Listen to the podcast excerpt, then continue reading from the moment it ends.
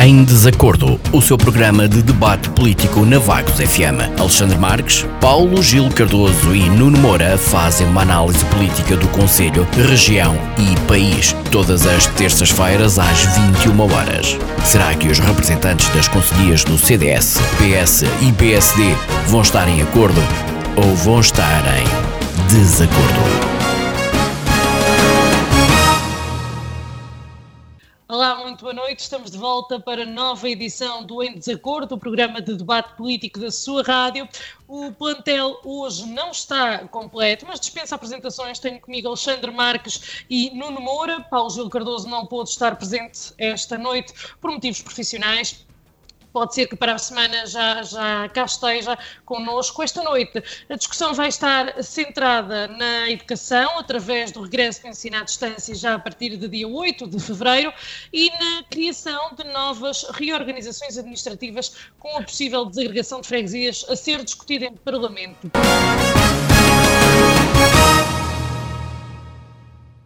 Para já, Dou as boas noites a todos. Peço ao Nuno que uh, nos apresente os destaques do seu ponto de vista da semana a nível político. Olá, Nuno. Olá, Sara, boa noite. Boa noite ao Alexandre. Um abraço ao Paulo Gil, cumprimentos especiais aos nossos ouvintes. Uh, uh, e lamento, obviamente, que o PS de Vagos não consiga arranjar substituto para que o programa se torne ainda mais rico, com mais, com mais opiniões. Quanto à análise política, um, e embora já seja recorrente, não se poderá passar ao lado da pandemia e dos efeitos e resultados catastróficos que se têm verificado. O governo, sobretudo através da Ministra da Saúde, parece sacudir a água do capote, como diz o povo, e não aceita a crítica generalizada de que faltou planeamento e não foram tomadas as decisões que se impunham a cada momento. E, portanto, na entrevista que deu à RTP, a ministra chegou mesmo a apelidar de criminosas as declarações que apontavam essa falta de planeamento. Um, um, sintoma que pode ser considerado até de arrogância política e de negação das responsabilidades a que já estamos habituados. Por outro lado, também foram notícias as violações grosseiras à administração das vacinas em que alguns organismos se envolveram. É mais um sinal do desnorte e da falta de planeamento e fiscalização das listas que são enviadas pelos diversos organismos e, portanto, Francisco Ramos ex-secretário de Estado adjunto e da Saúde de governos socialistas, seja do tempo de José Sócrates, seja no tempo de António Costa, agora nomeado coordenador do plano de vacinação, parece importar-se pouco com o que está a acontecer. Pode dizer-se que são exceções, mas por tudo aquilo que tem vindo a público, os casos já são muitos e é preciso pôr cobro a isso. Uh, estou de acordo com muitos dos comentários que foram feitos sobre esta matéria, que referiam que tais abusos uh, deviam ser objeto de investigação por parte do Ministério Público e, portanto, são este tipo de situações que retiram toda a credibilidade a um processo que deveria ser o mais transparente e mais organizado uh, uh, possível. Não, Ainda interromper, só uma questão. Uh, de que forma é que, é que acha que se pode controlar essas fugas? ainda hoje noticiei, por exemplo, aqui bem perto de nós, em Águeda, uma IPSS que alegadamente andou a vacinar o padre da freguesia, familiares de, dos enfermeiros da instituição, etc, etc, etc. Como é que o Ministério Público pode controlar essas situações? O Ministério Público ou outras entidades, claro. Oh, oh, Sara, portanto, eu penso que o sistema funciona da seguinte forma: é feita uma listagem, essa listagem é enviada para que depois seja administrada a vacina. É no envio dessa listagem que deveria ter os elementos suficientes para que quem a está a analisar pudesse retirar quem não tem direito à, à vacina. Esta é uma possibilidade, eu não, não, não estou no governo e, portanto, não sei muito bem como é que é feita essa indicação. E acho que na análise política cabe ainda uma palavra às informações falsas prestadas pelo governo português no caso do Procurador Europeu e que continuam na ordem do dia e, portanto, motivam mesmo a possibilidade anunciada por uma eurodeputada de levar a questão ao Tribunal Europeu. Uh, isto depois da Ministra da Justiça, ouvida em videoconferência, nada ter esclarecido no que toca às dúvidas que foram apresentadas, como referiu e bem Paulo Rangel. Um caso que, repito, envergonha Portugal ainda para mais estando na presidência da União. Depois, lamentar também um caso polémico em que se vê o, envolvido o primeiro-ministro António Costa, depois de saber que vai ser tida em conta uma escuta que o envolve e, eh, e, eh, e envolve também o ministro do Ambiente, Matos Fernandes. Naturalmente, todos presumem inocentes até prova em contrário, mas já são demasiadas máculas a penderem sobre este desgoverno. Continuando com António Costa, o que dizer do despacho preferido na semana passada, pelo qual se dá prioridade na vacinação contra a Covid-19 aos detentores de cargos públicos. Mil pessoas ligadas à política podem ser vacinadas antes de quem realmente precisa. Mil. Uh, e uh, se, como defendi na semana passada, entendo existirem cargos merecedores dessa descrição, como seja o Presidente da República, o Primeiro-Ministro, o Presidente da Assembleia da República e até alguns ministros, a perspectiva da vacinação de mais de 900 e muitos funcionários do Estado constarem da lista é, para mim, uh, uh, mais um escândalo. E, e escandaloso é também uh, aquilo que Pedro Nuno Santos, o Ministro das Infraestruturas, tem dito e, e, pelo facto de se ter solidarizado com a polémica cláusula do contrato a celebrar entre a administração da TAP e os funcionários, segundo o qual estes estão proibidos de fazerem ações de luta sobre os temas vertidos no referido acordo nesta uh, flagrante violação do direito à, à, greve, se quiser. O ministro disse que não há nenhuma limitação deste direito, porque poderão fazê-la uh, uh, sobre qualquer outra matéria. Ora bem, sobre as questões do acordo é que não. Já não bastava o aumento dos administradores da TAP, eu não sei muito bem o que chamar a isto, mas socialismo seletivo é de certeza. Obrigada, Nuno. Alexandre, boa noite. Boa noite, Sara. Boa noite, Isabel. Boa noite ao meu colega ao Nuno, ao Paulo Gil, que não pôde estar, e boa noite a todos aqueles que nos estão a ouvir. Eh, eu tenho duas coisas só para dizer, duas ou três, e, e aquilo que o Nuno disse gostava de acrescentar, porque era uh, também aquilo que ia dizer, mas não faz sentido estar aqui a repetir. Eu gostava só de acrescentar aquilo que o Nuno disse, que este é o governo tem um ministro próprio para o planeamento. Este é um governo que tem um ministro para o planeamento. No maior governo de sempre, há um ministro, assessores e secretários próprios para uh, formular o planeamento desta estratégia da vacinação e não só, entre outras coisas. E uh, do planeamento que devemos sair do governo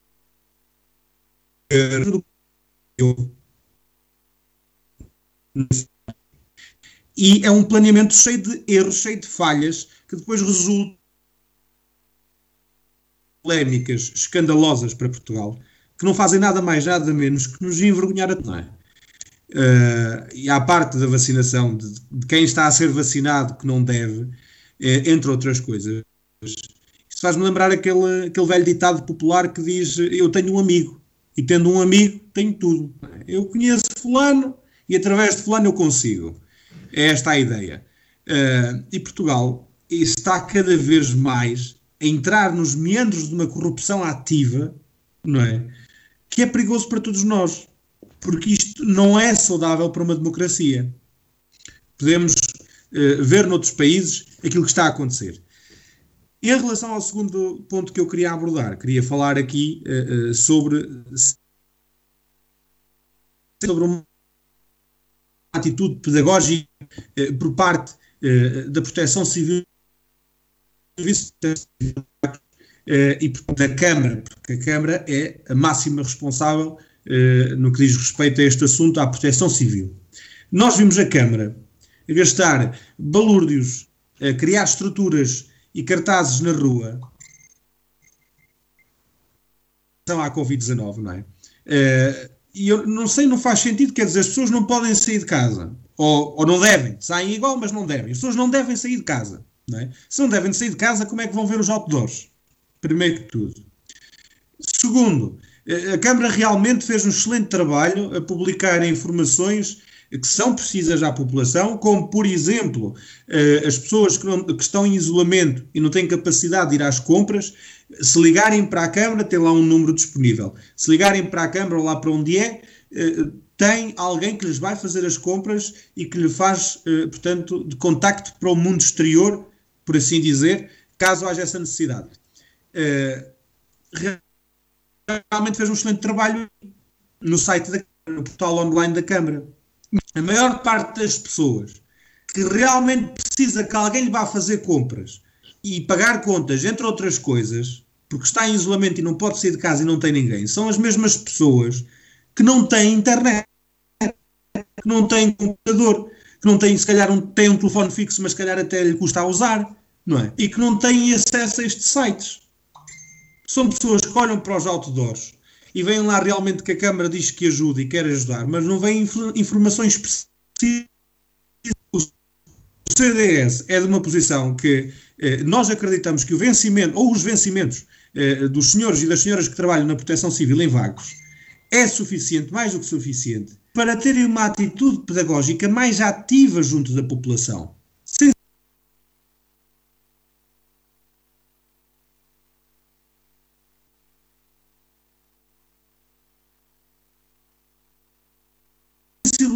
Mesmo a, a, população toda, andar de freguesia em freguesia, de rua em rua, com segurança, é claro, com segurança.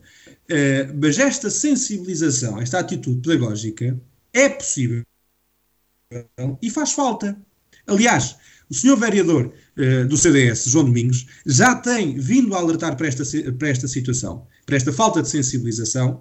Não é falta, é, é para este molde diferente de sensibilização, que se calhar traria mais benefícios à população.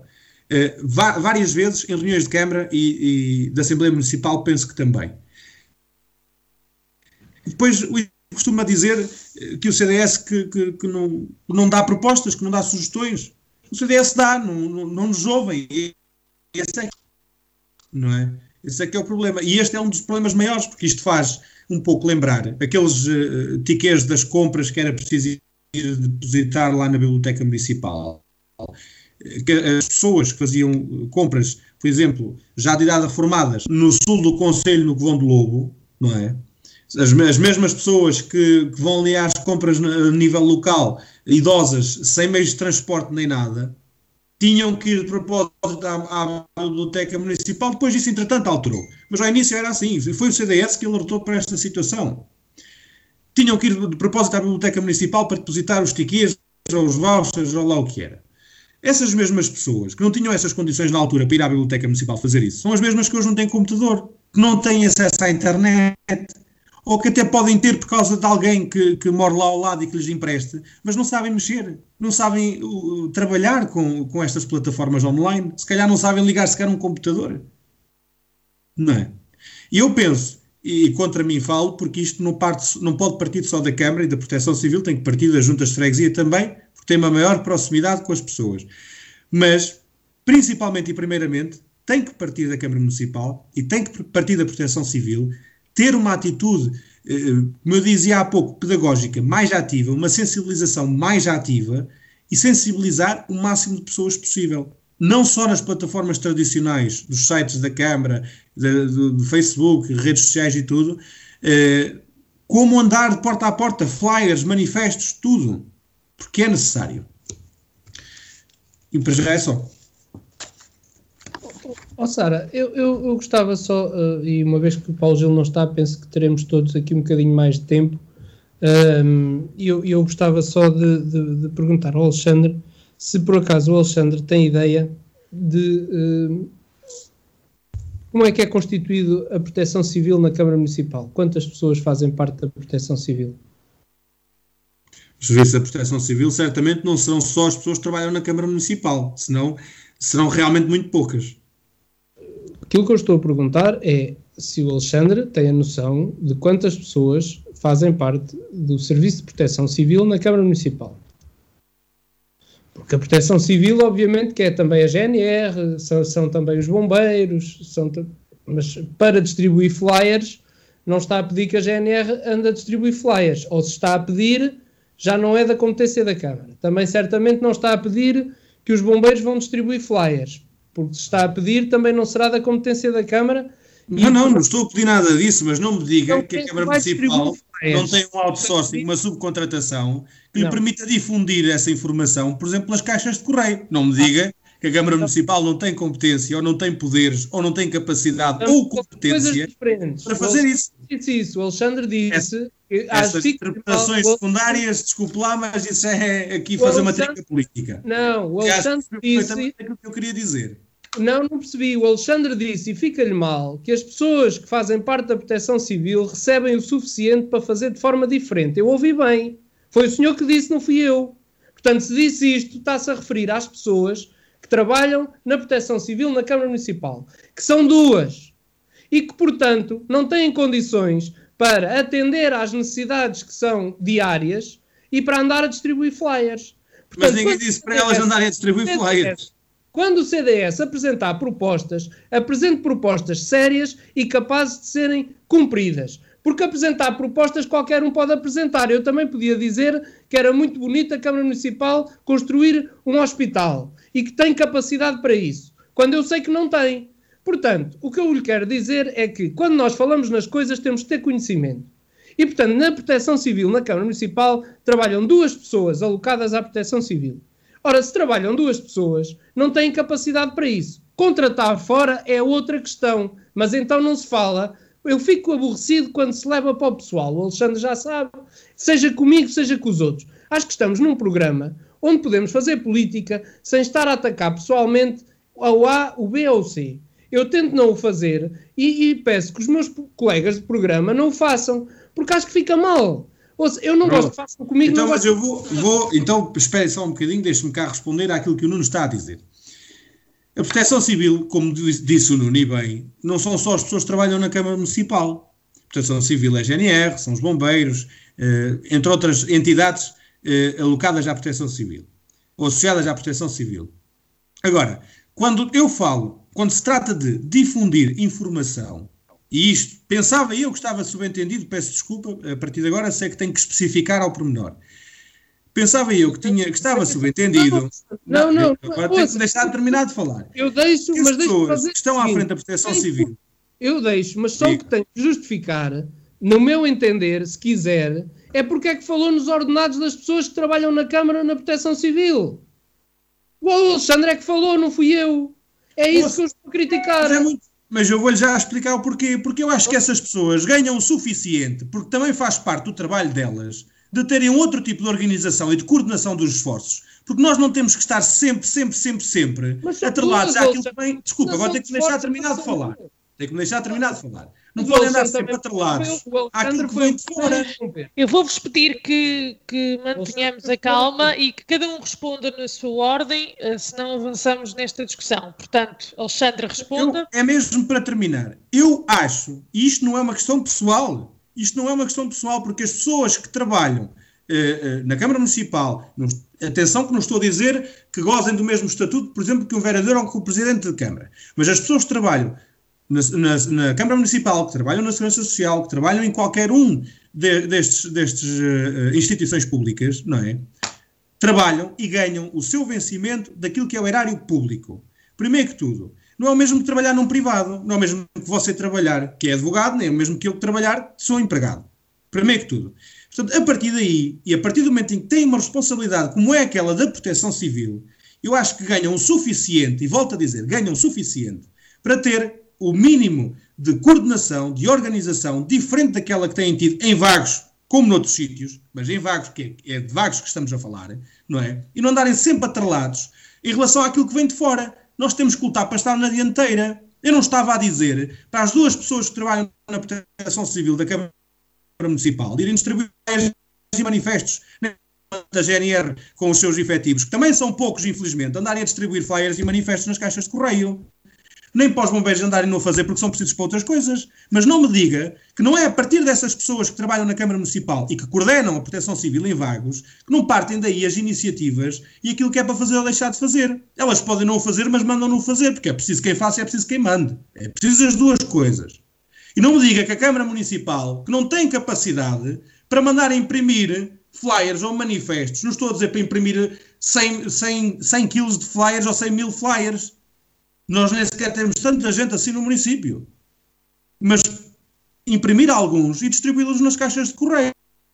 Eu não estava a falar de um hospital, não quero comprar um investimento de um hospital com o investimento de imprimir uns flyers ou com o investimento de imprimir uns panfletos ou uns manifestos. Pelo amor de Deus! Não é? Quando tantos outros, quando tantos outros que não têm essa obrigação e falsas modéstias à parte, como eu faço, não é? Que tento dar o meu contributo e muito do tempo e meu, do meu esforço para ajudar aqueles que precisam. E não me estou a queixar de o fazer. Agora, acho que quem tem competência para isso, mais do que eu, são pessoas por exemplo, que trabalham na Câmara Municipal, que ganham o seu salário do erário público e que têm a obrigação de trabalhar em prol da proteção civil e da segurança e do bem-estar das pessoas. Acho eu que não havia necessidade de estarmos aqui a discutir neste tom. Uh, mas pronto, epá, a partir de agora já percebi. Ao pormenor. Muito bem, depois desta breve análise da política da semana, chegou a hora de avançarmos para a discussão e análise dos temas propostos. Começamos com o regresso da escola à distância, já dia 8 de fevereiro. Nuno, acha que esta é uma medida que peca por tardia? Uh, uh, sem dúvida, em primeiro lugar. Eu, eu, sobre este assunto, ainda, ainda no domingo, assisti a mais um programa do Isto é Gozar com quem trabalha, do Ricardo Araújo Pereira, onde passaram uh, imagens das contradições e da incoerência do Ministro da Educação quanto às medidas tomadas. E, de facto, uh, todo este processo, à semelhança de muitos outros, está inquinado e mal explicado, uh, acentuando o desnorte de quem decide, que é o Governo. E, e, não vale a pena virem com desculpas farrapadas e incoerentes, para não dizer outra coisa. O Decreto-Lei 3C 2021, 22 de janeiro, é muito claro e diz que, pelo presente decreto, procede-se desde logo à suspensão das atividades educativas e letivas dos estabelecimentos de ensino, um, públicos e privados uh, e corporativos, e do setor social e solidário, de educação pré-escolar, dos ensinos básico e secundário, a partir do dia 22 de janeiro e pelo menos até 5 de fevereiro de 2021, caso se verifique a renovação do estado de emergência. A referida suspensão diz igualmente respeito às atividades de apoio à primeira infância, das creches, uh, creches familiares e amas, às atividades de apoio social desenvolvidas em centro de atividades ocupacionais, centro de dias, centro de convívios, centros de atividades de tempos livres, bem como às universidades séniores. Bem assim, procede-se à suspensão das atividades letivas e não letivas, presenciais nas instituições de ensino superior, sem prejuízo das épocas de avaliação em curso. Isto é muito claro. Aliás, o Ministro da Educação referiu que tal suspensão poderia ser compensada nas férias do Carnaval, da Páscoa ou depois do final do ano letivo. E esta é que é a verdade dos factos. Quando 72 horas antes, o Ministro e o Governo tinham dito que não encerrariam as escolas. Enfim, uma atrapalhada e uma confusão que ninguém se entende. O que se sabe é que o Governo só não previu o ensino à distância porque não tinha os 300 mil computadores que havia prometido em março de 2020 essa sim a razão para tamanho desnorte e confusão. E como sempre, sem que os responsáveis políticos retirem daí as devidas uh, consequências.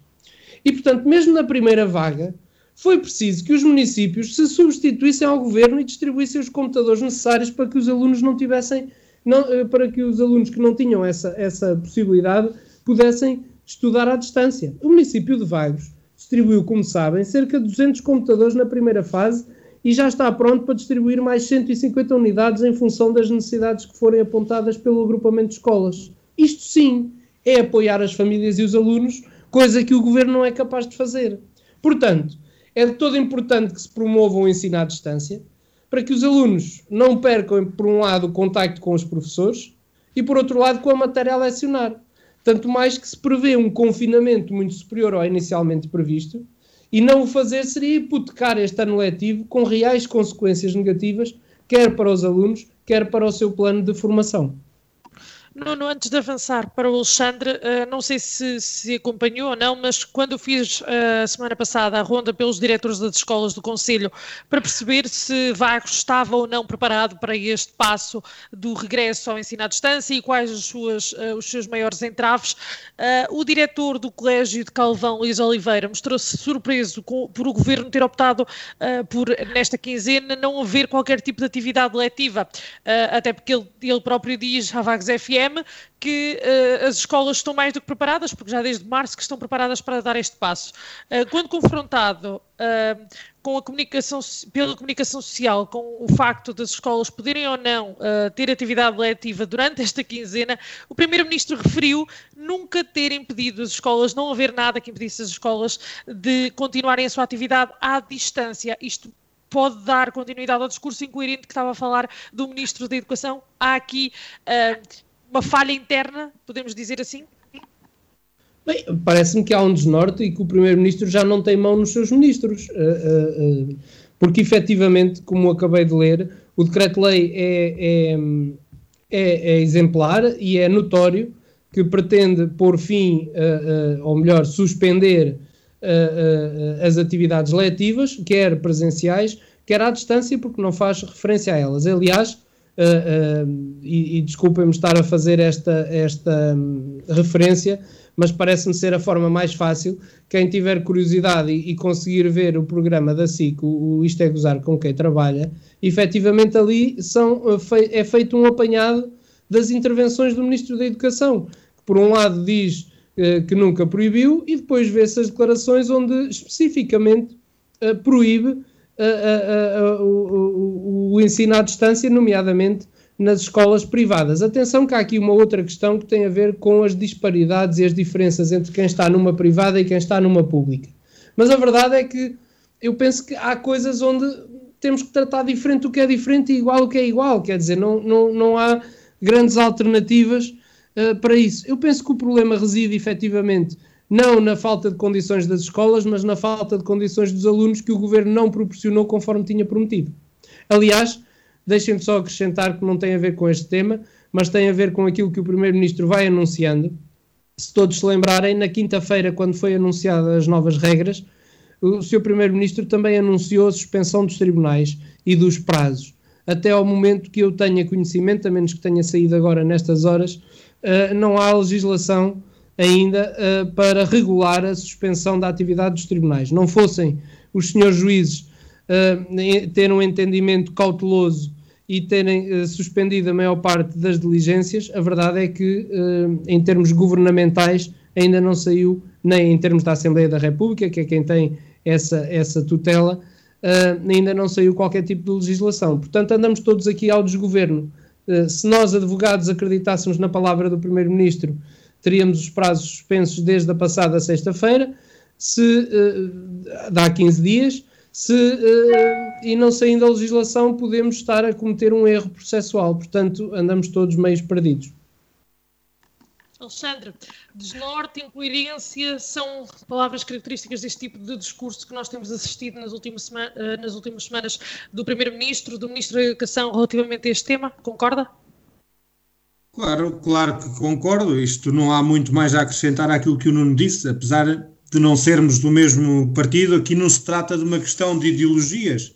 Ainda há pouco tempo uh, disse aqui num programa, não me recordo qual, se foi mesmo o último, se não, que o Ministro da Educação, assim que fez o anúncio, ehm, assim que fez o seu discurso, uh, a seguir ao discurso do Primeiro-Ministro sobre como iria uh, funcionar a questão das escolas, logo ali, naquele primeiro momento, o Ministro da Educação, creio que o nome dele é Brandão Rodrigues, não quero estar enganado, logo ali ele esteve mais preocupado em atacar, portanto, as escolas de iniciativa privada ou de contrato de associação, do que eh, efetivamente apresentar soluções, não é? Simplesmente disse, eh, isto é para parar 15 dias, paramos tudo.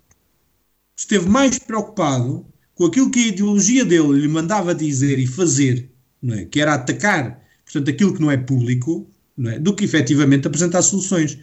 E, e, voltando um bocadinho atrás, como eu dizia, eu e o Nuno somos de partidos diferentes. Ambos sejamos um bocado conotados mais à direita uh, do que à esquerda, mas somos de partidos diferentes. Mas aqui não há partidos. Isto é uma questão em que, em que nós possamos olhar a partidos ou em interesses partidários. Não é? Uh, esta, esta incongruência entre o discurso do Primeiro-Ministro e dos seus ministros primeiro que tudo, mostra desnorte, mostra desorganização e mostra desunião. Uh, mostra que o governo está fraturado por dentro, não é? Uh, e como diz o ditado, um rei fraco faz forte, perdão, um rei fraco faz fraco os seus exércitos. Só um rei forte consegue fazer forte o seu, o seu exército. Uh, e aqui é isto que passa, não é? Nós, um bocado daquilo que estamos a viver hoje, desta crise pandémica ter atingido este pico que nós temos vivido já dá, desde pouco depois do início do ano para cá, também acontece porque os nossos líderes são fracos. Os nossos líderes hoje são fracos e fazem fraca as suas gentes. Infelizmente, mas é este, esta é a realidade. Uh, em relação às escolas, eu é, como, fiquei como o professor Luís do Colégio de Calvão, fiquei surpreso, não é? Um, porque depois não houve um esclarecimento. O Primeiro-Ministro António Costa esteve mais preocupado em descolar-se daquilo que o ministro dele tinha dito e dizer não, nós não proibimos nada, do que efetivamente esclarecer as pessoas. E com esta falta de esclarecimento, eh, as escolas, desde as creches até eh, ao ensino superior, todas funcionaram de forma diferente. Porque houve falta de esclarecimento. Houve, houve instituições do ensino superior, que é aquele ao qual eu estou mais uh, próximo, houve uh, instituições do ensino superior que mantiveram as suas atividades letivas online, que mantiveram alguns dos seus exames online, dos seus momentos de avaliação online. Houve outras que pararam por completo, como foi o caso da Universidade de Aveiro, é? na qual eu estou como estudante, eh, do, dos colégios e, e, e, das secundárias públicas igual. Ainda bem aqui ao nosso lado, eh, perto de Viseu, uma secundária continuou a Leste, dentro do mesmo conselho. Eh, aqui em Vagos não, mas dentro do mesmo conselho, em Viseu, uma escola secundária que continuou, eh, perdão, que parou, portanto, as atividades letivas e um, um, uma escola de contrato de associação que continuou, portanto, a dar as aulas online aos seus alunos como dizia o Nuno, as escolas estavam preparadas desde o ano passado para isto. Se havia falhas, não era nos contratos de associação ou nas escolas privadas. Era no público e havia falhas porquê? Por falta de gestão.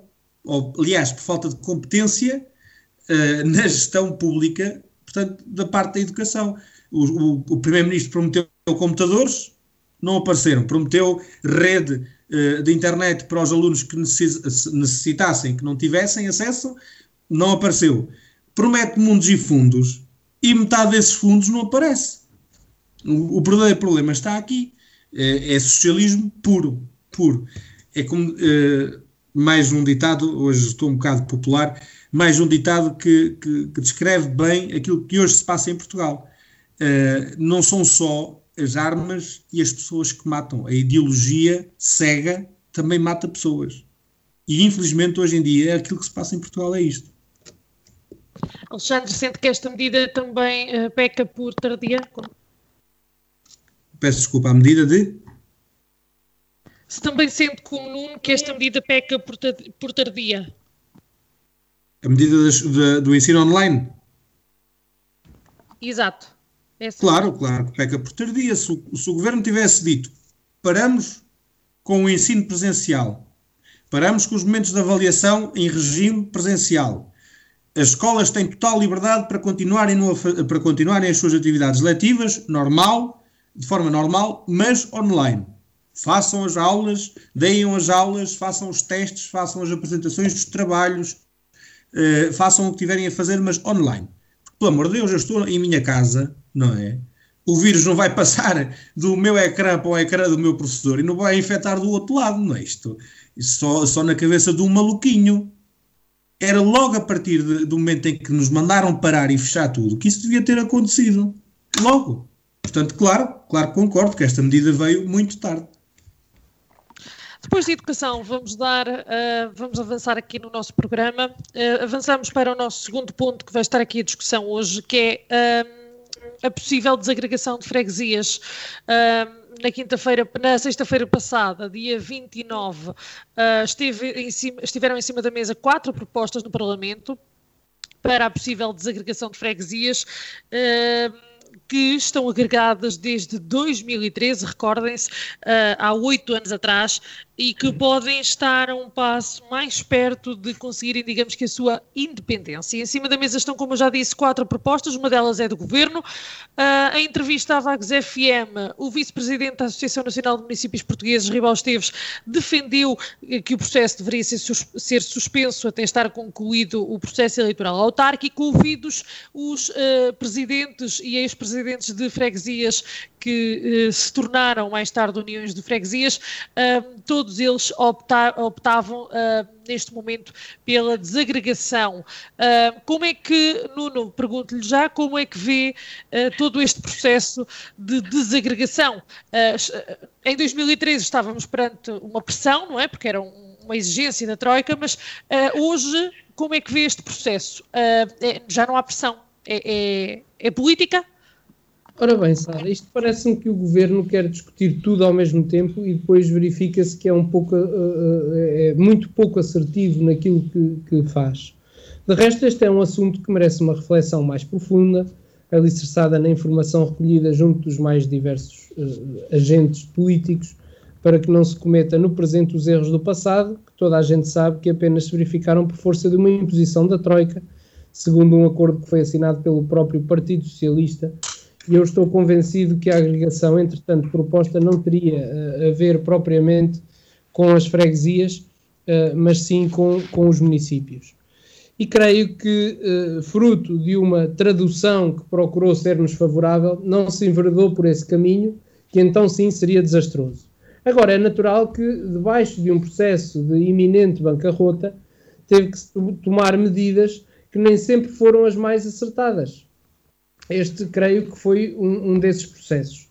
Vamos uh, uh, a ver agora. Se o Partido Socialista acerta na decisão a tomar, do meu ponto de vista, deve ser apenas após as próximas eleições autárquicas, eu acho que fará muito pouco sentido estar a tomar decisões à pressa, ainda por cima, num ano perfeitamente atípico, em regime de confinamento geral e, portanto, com o prejuízo de uma discussão mais alargada e mais participada. De resto, Sou de acordo que se respeita a vontade das populações no que este processo diz respeito, e o PSD foi muito claro sobre isso no passado, uh, uh, e assim uh, será no futuro. eu saliento que, pese embora esta alteração tenha ocorrido numa governação de coligação PSD-CDS, limitada, obviamente, pela exigência da Troika trazida por José Sócrates, o PSD de Vagos sempre se mostrou contra esta alteração. Aliás, em 25 de 11 de 2011, apresentou na Assembleia Municipal uma declaração do Grupo Municipal uh, no qual efetivamente demonstrava o seu desagrado quanto a esta uh, agregação. E mais, o PSD, e deixem-me já agora adiantar, que o PSD de Vagos, através do seu grupo municipal, já enviou um pedido ao seu Presidente da Assembleia Municipal no sentido de se debater este assunto no ponto dedicado ao debate da atualidade que está previsto no regimento da Assembleia Municipal. Portanto, é um ponto que queremos trazer à Assembleia, é um ponto que achamos que deve ser discutido. Agora, uh, uh, parece-me que este não é o momento certo para isso, até porque estamos todos limitados na nossa forma de uh, poder estudar e opinar sobre, sobre o assunto. Nuno, uh, se considera que este não é o momento certo para essa discussão, porquê o PSD propô-lo à, à discussão à Assembleia Municipal? Repare, Sara, o, o, o, aquilo que é o agendamento do governo nós não conseguimos uh, coordenar, não é? Este é um ponto que está na ordem do dia e, portanto, que nós não podemos fugir a ele. Eu estou a dar a minha opinião pessoal, não estou a dar a opinião do PSD de Vagos. Por isso é que disse que pessoalmente entendia que não ser o momento certo, precisamente pelas contingências que estamos a ultrapassar, nomeadamente o facto de estarmos todos confinados e de não podermos fazer uma discussão tão alargada quanto seria desejável. Porque para se tomar esta decisão, que me parece que a reversão, uh, uh, e de acordo com aquilo que, que a Sara há pouco acabou de dizer, parece ser o desejo da maioria uh, das pessoas e dos intervenientes políticos, carece de discussão para que não se faça as neiras. Ou seja, se se vai reverter, de que forma é que se vai reverter? Esta reversão é para ficar tal qual estava antigamente? É uma reversão para desagregar só algumas das freguesias que estão agregadas? portanto, há aqui uma série de questões que têm que ser discutidas e que eventualmente têm que ser uh, têm que ter uma discussão mais alargada para percebermos aquilo que as pessoas entendem querer para o seu futuro e, portanto, daí eu dizer que pessoalmente entendo que o momento não é o momento certo. Estando em cima da mesa esta discussão, nós não podemos fugir a ela e, portanto, parece-me que a Assembleia Municipal é o lugar certo, no momento certo, porque uh, é o lugar onde nós podemos discutir os problemas do município em primeira instância. Muito obrigada. Nuno, Alexandre, concorda? Um, é assim, o CDS em Vagos um, reunimos pouco antes deste, da gravação deste programa e nós, eh, para já, ainda não tomamos uma posição uh, em relação a este assunto.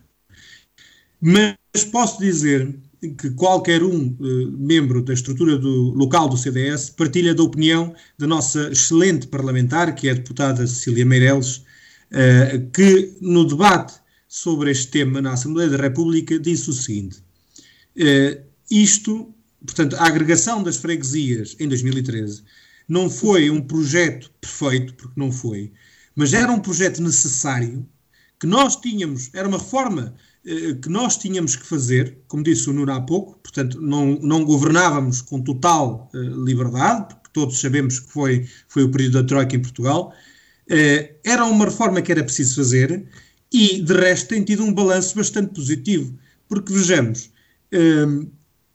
quanto mais dinheiro for o Estado gastar em eleitos e em executivos, não é? menos dinheiro vai ter para investir naquilo que são os serviços públicos. Primeiro ponto. Este é o primeiro ponto porque é o mais importante.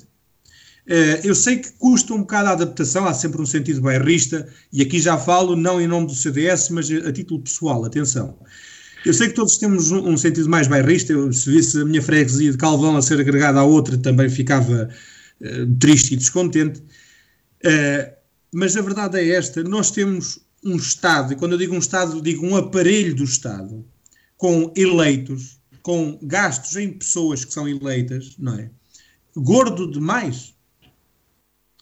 Nós não sabemos, uh, não temos a mínima noção, eu acho que nem o governo tem a mínima noção de quantos milhares de milhões serão necessários para manter os mandatos, porque são os mandatos são de quatro anos, não é? Para manter os mandatos de mais, do, mais outras tantas freguesias como aquelas que existem hoje. Eu tenho a vaga ideia de que na altura, eh, não, sei, não tenho bem a certeza, mas penso que foram 900, cerca de 900 freguesias, 900 e tal freguesias agregadas. Portanto, são, se for esse o número, são mais 900 e tal, ou aliás, 900 e tal uh, executivos, não é? Que os cofres, que o erário público vão ter que manter. E não estou a dizer que eles que não façam um excelente trabalho, que não sejam pessoas competentes, não estou a dizer nada disso, atenção. Até porque em termos de votação uh, e de conseguir autarcas, isto para os partidos uh, é, é bastante benéfico, não é? Porque em meios pequenos é muito mais fácil de ganhar um partido uh, que esteja bem difundido na população do que, do que ganhar, por exemplo, em meios maiores. Uh, mas aqui ninguém está a falar eh, desta situação do proveito político, estamos a falar efetivamente de, de, da carga que vem para o contribuinte. Alexandre, uh, falando da perspectiva do, do, do, erário público e da, da poupança que pode trazer, um, ehm, e olhando para o caso de Vagos, nota, um, em jeito de balanço, nota benefício nesta agregação é, há serviços, atenção, há serviços que uh, uh, as juntas de freguesia, aliás, deixe-me recomeçar, há serviços uh, que às vezes as freguesias perdem por motivos não só geográficos, mas por motivos também demográficos. Isto quer dizer o quê? se há um, por exemplo, que é o mais comum, se há um posto de correio Aliás, se há dois postos de correio num raio de, por exemplo, 5 km, não é? e se há cada vez menos pessoas a morar naquele raio de 5 km, porque é que os CTT vão lá manter os dois postos de correio? Isto estou a falar da perspectiva dos CTT, portanto, dos Serviços de Correio Nacional. Nacional não, dos Serviços de Correio Portugueses mais comuns que são os CTT, eh, que já não são completamente públicos, não é? Uh, e as pessoas ficam, uh, portanto, desanimadas quando vem, por exemplo, um posto do CTT que estava ali há 20, 30, 40 ou 50 anos a trabalhar, de, de repente desaparece e têm que ir, portanto, à terra ao lado, não é? À procura daqueles serviços, porque deixaram de os ter ali ao pé da porta. É, lá está aquele sentido bairrista, porque é que nós não podemos ter, não é? Uh, porque é que nós não podemos manter? Porque é que isto não pode continuar? Isto são coisas que, havendo uma junta de freguesia nesse, nessas terras que perderam, por exemplo, o posto do CTT, a junta de freguesia não vai conseguir puxar o posto do CTT de volta para lá. Mas a junta de freguesia pode prestar o serviço do CTT, não é? em parceria com o posto do CTT que há mais perto por exemplo. Mas a pergunta, a pergunta que eu fiz foi se achava, no caso de Vagos, que esta agregação feita em 2013 trouxe benefícios. Uh... Era aí que eu queria chegar com este exemplo. Era aí que eu queria chegar com este exemplo. Eh, porque, por exemplo, o Covão de Lobo perdeu alguns serviços, não é? Imaginemos que, que, um dos serviços que o Covão do Lobo tivesse perdido fosse um posto do CTT, que eu acho, acho eu, não quero pôr a mão no fogo, mas eu acho que nunca houve lá nenhum posto do CTT. Depois não, Nuno. No Covão do Lobo acho que não. Não estou... Não sei, não sei. Pronto, eu também não sei, mas imaginemos que não, que não havia. Uh, a, a, a, população do Covão do Lobo, se ainda hoje tivesse uma junta de freguesia, a junta de freguesia podia prestar esse serviço. Em, em Vagos, precisamente na agregação de juntas de freguesia entre Covão do Lobo e, e Fonte Teigião, uh, houve uma perca de serviços no Covão do Lobo, por exemplo, como centro de saúde, e eu sei porque tenho lá pessoas da minha família a morar e, e costumo passar por lá, fora destes tempos de pandemia, é óbvio, mas costumo passar por lá de vez em quando e falar com as pessoas. As pessoas têm uh, a ideia errada de que o posto de, de, do, do centro de saúde que lá estava eh, que deixou de lá estar porque deixou de haver uma junta de freguesia do Covão de Lobo. É? As pessoas têm esta ideia errada. Houve claramente eh, eh, percas naquilo que é a história do nosso Conselho de perder aquelas juntas de freguesia. É?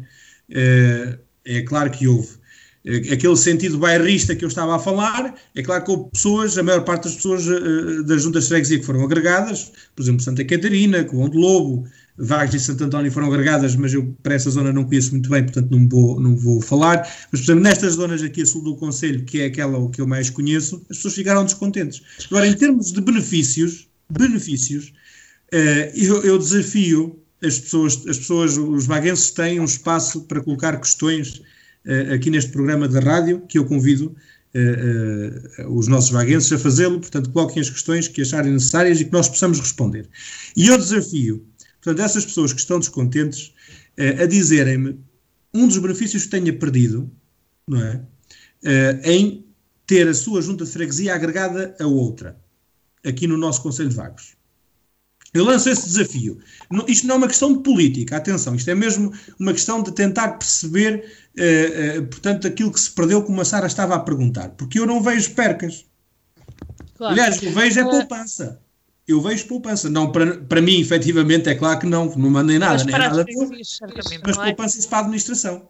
Diga. Okay. Nuno, uh, Nuno coloco-lhe a mesma questão. Percas uh, ou benefícios, uh, qual é o balanço que faz desta agregação em 2013? No caso concreto de Vagos, foi só a perca de serviços? B, benefícios a, níveis, a nível financeiro para, para as freguesias? Qual é o balanço que faz? Ora bem, Sara, eu tenho dúvidas, em primeiro lugar, que a poupança uh, a nível monetário com esta agregação possa uh, efetivamente uh, ter, uh, ter feito tanta diferença assim. Tenho dúvidas. Uh, e depois, acho que. Deixa-me só dizer uma coisa, desculpa, Nuno. Eu, quando falava na poupança a título monetário, a título de dinheiro, não é? Quando se poupava em executivos, estou a falar do, do, a nível nacional. Portanto, a diferença de, de poupar em dois executivos aqui no nosso Conselho de Vagos não é, não é nada por além. Agora estou a dizer tudo junto, não é? Eh, para a administração central, para o Estado português, tem peso. Era isso que eu estava a tentar explicar. É, pronto, eu, eu acho que, lá está, eu estou-me a referir ao nosso caso, portanto, benefícios era, era o que a Sara estava a, questionar. E relativamente ao nosso caso, eu acho que em termos monetários não houve assim uma diferença, uh, ou que isso não se repercute assim de forma grande no orçamento do Estado. Em segundo lugar, perdeu-se a proximidade entre os eleitos locais e a população. O Presidente de Junta é uh, quem está mais próximo dos cidadãos e, portanto, perde-se também a valorização da eficiência na gestão e na afetação dos recursos públicos, eh, que potencia, obviamente, com, com eh, havendo estes graus, um, economias de escala. Um, acho que se perdeu um melhor serviço público, porque lá está, as necessidades para o Presidente de Junta são muito mais uh, uh, efetivas. Acho que esta agregação não considerou as especificidades locais, uh, portanto, foi, foi aplicada a nível nacional de olhos fechados, sem, sem sem atender a isso, e portanto eu entendo que uh, uh, a população de cada uma das, das freguesias acabou por perder, pese embora em Vagos se tenha arranjado uma alternativa que de certa forma colmata as faltas uh, e até porque muitos dos presidentes de junta das freguesias agregadas acabaram por fazer parte do executivo da freguesia agregadora e, portanto, acabavam por estar também, arranjámos aqui uma forma das pessoas estarem, continuarem perto das suas populações, mas a verdade é que a gestão é diferente, a gestão é diferente e não pode ser igual porque há, há, há regras que se têm que seguir e, portanto, acho que a população acaba por perder, mais que não seja este contacto direto entre o cidadão e o presidente de junta, que eu considero que é muito importante numa democracia. Nuno, só mais uma questão. Uh, neste caso da, da, da, análise que está a ser feita, da discussão que está a ser feita no Parlamento, acha que deviam ser ouvidas as populações, não só os autarcas? Estamos a falar de referendos. Uh, eu acho que esta é uma matéria delicada, é uma matéria delicada, mas entendo que uh, os autarcas uh, que estavam ligados às juntas de freguesia, nesta matéria, podem ter a definição ou, ou as expectativas daquilo que a população quereria. o ideal seria, obviamente, referendar à população para que todos se pudessem pronunciar sobre a sua vontade o que eu acho é que não podemos andar a fazer referendos por tudo e por nada e que, apesar da importância desta matéria, penso que não é assim tão importante uh, no, nesse sentido que mereça um, um, um, referendo, até porque me parece que a opinião é quase unânime de que uh, a, a, a reviravolta seria aquilo que é pretendido pelas populações. Portanto, uh, a maior parte da população mostrou-se contra esta, esta decisão na altura e, portanto, parece-me que essa opinião se mantém. Alexandre, faço-lhe a mesma pergunta, dou-lhe 30 segundos para responder, porque já passou o seu tempo, está bem? É, não, eu, eu, só tenho a dizer que é assim, eu, eu, defendia mais depressa um referendo a assuntos como a eutanásia do que uh, a referendos como a desagregação ou agregação das freguesias. É só o que eu tenho a dizer. E em relação à proximidade, também muito rápido, 20 segundos, uh, 10 segundos, à proximidade do Sr. Presidente da Junta, o Presidente da Junta da Freguesia de Fontejão e Covão do Lobo tanto atende na Fontejão como atende no Covão do Lobo. E a questão das, de haver proximidade das pessoas, a constituição das listas, é, é, portanto, são dependentes da vontade política. Eu acho que é possível haver a aproximação que nós estávamos habituados. É, é claro que tem que se fazer uma ginástica diferente. Agora, se não se fizerem reformas, nós não saímos é, do sítio onde estamos, da forma em que nos encontramos há coisas que o povo não gosta, eu, há coisas que eu não gosto, mas sei que são necessárias, não é? E eu eh, também sou um pouco de direita e, e tenho um grande respeito pelo governo de PSD, CDS, Passos Coelho e Paulo Portas, porque fizeram muitas coisas que o povo não queria nem gostava, mas que eram necessárias, não é? E eu, isto a título pessoal, volto aqui a frisar, a título pessoal, eu acho que a agregação das freguesias que era uma reforma necessária, a título pessoal. Muito obrigada, muito obrigada aos dois. Muito obrigada a quem nos está a ouvir nos 88.8 em www.vagsfm.com. O nosso programa de hoje termina por aqui. Um, reitero o, o, apelo do Alexandre para que os vaguenses nos façam chegar as suas perguntas para que o nosso plantel possa tentar responder. Uh, sem dúvida alguma, e para conseguirmos aqui uma interatividade também um bocado diferente, que também é necessária no que diz respeito à política.